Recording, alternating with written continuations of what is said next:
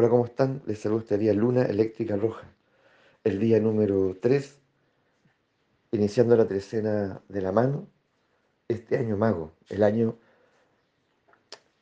el año en que la atención tiene que ser la prioridad.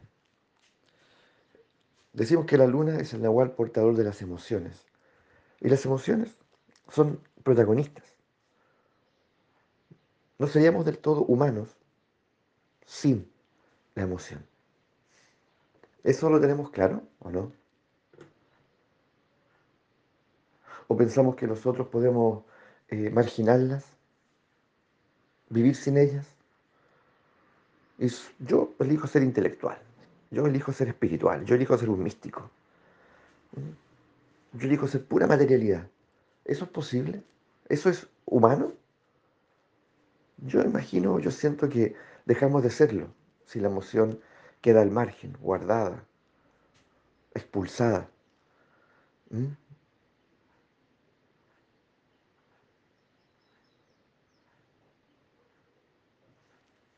¿Y por qué habríamos nosotros de, de poner la emoción al margen? ¿Mm? Pueden ser diversas circunstancias. A lo mejor yo crecí en una familia donde había un exceso de emoción, pero desbordada desbordada, mucha inestabilidad emocional, mucho desequilibrio. Entonces yo crecí sintiendo que ya lo mío era como, como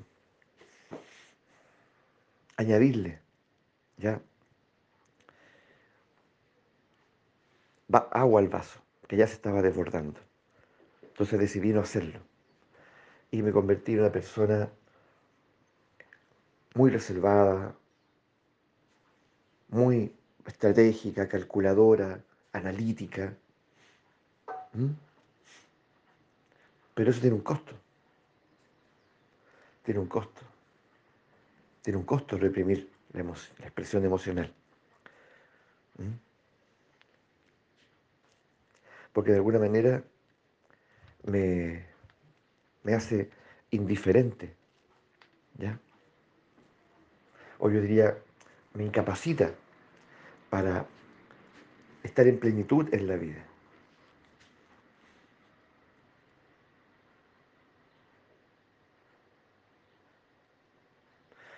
La emoción es muy importante porque es la respuesta que yo tengo inmediata a los acontecimientos del mundo, a lo que el mundo me está, me está ofreciendo o el modo como él me desafía. ¿Ya? Es, yo diría que es, tal vez lo primero que responde. ¿Mm? Posteriormente llega todo lo demás.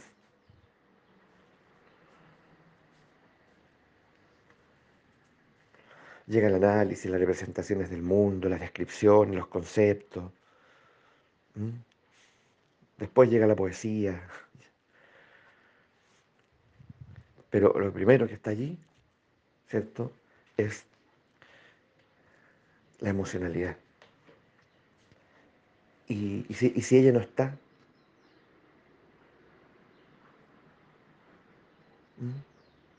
¿qué ocurre?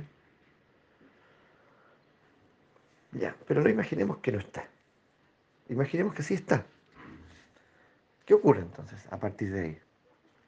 Bueno, el mundo y las cosas del mundo ya no me son indiferentes. Ya no aparece una frase como, o, desaparece una frase maldita como no me interesa nada, no me importa nada. Una frase terrible, terrible. No me interesa, no me importa. En el fondo, ¿qué significa eso? Uno podría creer en un momento que eso es un, gesto de, de superioridad, ¿cierto? ¿Ah? estoy por encima de esto. No. Eso, eso, guarda un terror, un miedo profundo. Ese no me interesa nada, nada me importa. En el fondo es, ya, por favor no me hagas daño.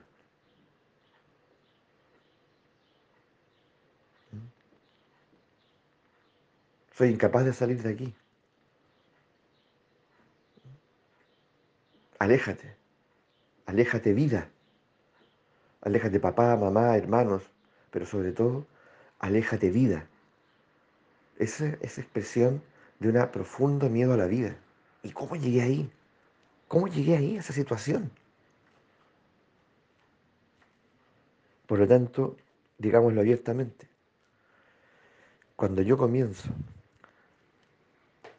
a avanzar, a cultivar, a desarrollar mi conciencia emocional, que evidentemente se puede educar absolutamente, y hoy más que nunca en estos tiempos, de, un modo dedicado, sistemático, porque tampoco es ya algo que uno va a resolver en un taller, comienzo a abrirme a la vida de una manera segura, dejando de tener miedo. Y abrirme a la vida significa finalmente ya que, que todas mis emociones son legítimas. Las personas que, que reprimen sus emociones, las personas que, que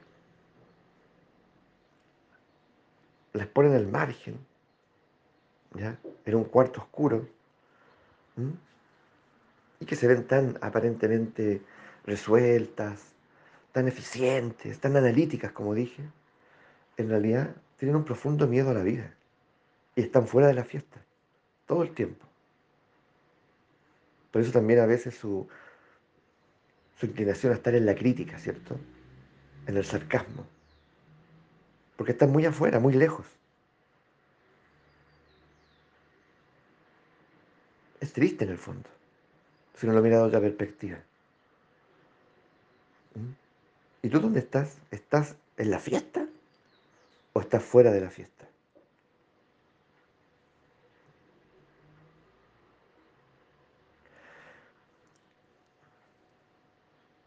Entonces, aquel que educa su emoción, aquel que la cultiva y la va desarrollando sistemáticamente, cada vez, cada vez está más disponible a abrazar la vida o dejar que la vida lo abrace. Y ahí todo tiene sentido. Tiene sentido la rabia, tiene sentido la tristeza, tiene sentido eh, el miedo, la alegría, por hablar solo de las cuatro emociones básicas. A partir de allí todo tiene sentido porque se vuelve coherente. ¿ah? Coherente, porque la vida es versátil, como las emociones son versátiles. Es como se modelan. Por eso es raro que yo vaya a responder, esto lo hemos dicho varias veces, ya a la vida desde una, desde una emocionalidad, eh, como no sé, lineal tal vez. ¿cierto? Yo respondo a todo con enojo. Yo respondo a todo con miedo, yo respondo a todo con tristeza, yo respondo a todo con una alegría eh, circense, ¿cierto? Cuando realmente eh, no es coherente. ¿Cómo voy a responder con rabia a todo? Todo me enoja, todo me enoja. ¿Conocen ustedes personas así? ¿Qué es lo que ocurre ahí de fondo? ¿Por qué esa monotonía en esa respuesta emocional? Si acaso fuese una respuesta, ¿cierto? Tal vez un automatismo emocional. Entonces, a eso, o eso nos propone este Nahual Luna, que nosotros observemos. ¿Ya? ¿En qué posición estoy yo? Entonces yo debiese gozar de de una experiencia emocional plena, plena, como lo es la vida misma, versátil, como lo es la vida, fluida, como lo es la vida. ¿Mm?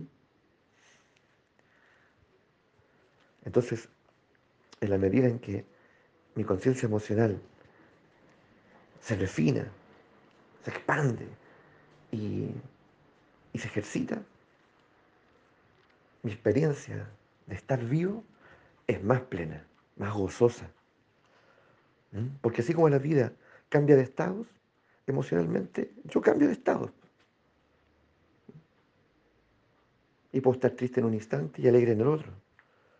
Y puedo tener rabia en un momento, ¿ya? Y, bueno, y sentirme apacible en el, momento siguiente. De pronto, el mar, en el mar no siempre hay marejadas, a veces está plácido. Pero un mar siempre plácido, uff, qué aburrido, qué fome. ¿Mm?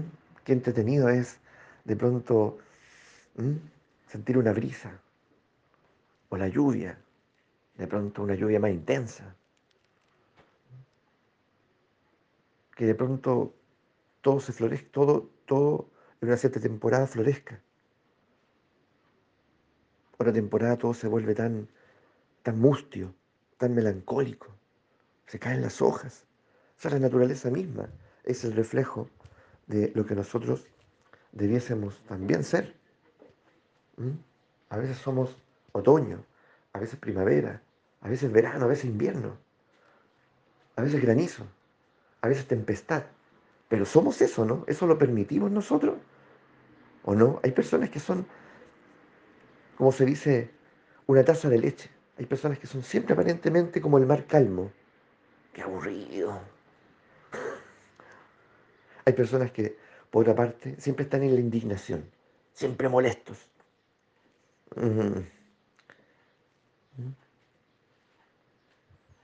Qué abrumador, ¿no es así? Entonces, de alguna manera, esto es más concreto. ¿Te imaginas tú viendo una película donde la película se llamase rabia, y todo momento es rabia, todos los, todos los personajes rabia, rabia todo el tiempo. Hay un momento en que ya tú quieres apagar ese, apagarlo, ya, me aburrió. O solo llanto, solo tristeza, tristeza, tristeza, tristeza. ¿Tú verías esa película? ¿Le concederías tiempo a eso? ¿Más de un minuto, más de cinco minutos? ¿Uno por qué de pronto ve una serie, una película? Porque está llena de matices emocionales. ¿Cierto? Te hace navegar por, toda, por todo el, repertorio. Más aún cuando te sorprende, ¿cierto? Igual la música, la música también tiene que exponerte ese repertorio emocional. Si es monótono, algo ocurre, ¿no? Uno, ¿cómo le llama eso? ¿Lo aburrido? ¿Lo monótono? Tal vez existe otra palabra. Entonces, finalmente la emoción, la emoción es la que también está sujeta a la creatividad. Está, va de la mano de la creatividad. Entonces una persona que se vuelve monótona, que se vuelve lineal, una persona que, que vive con sus emociones allí reprimidas, contenidas, eh, es muy difícil, muy difícil, ¿ya? que pueda conocer y explorar su creatividad. ¿O estoy equivocado cuando digo que los artistas en general, los grandes maestros, ¿se acuerdan? Los grandes artistas, nos parecen que en su, biografía, en su historia, eran personas emocionalmente muy intensas. ¿No se dice eso? ¿Mm? Pero mira lo que crearon. Entonces, tengo que elegir. Tengo que elegir. ¿Le voy a decir no a las emociones o le voy a decir sí? Y decirle sí en, nuestro tiempo significa, ya a propósito, cultivarlas, conocerlas, practicarlas, leer incluso. Darnos permiso. Darnos permiso. No podemos vivir con miedo a la vida. O siempre indignados. O con esa alegría circense, falsa. O con esa melancolía que nos traga. Así que vamos por eso. Por esa, dejarnos interpelar y, y bueno, y responder en qué posición estoy yo respecto a la emoción y qué estoy haciendo al respecto.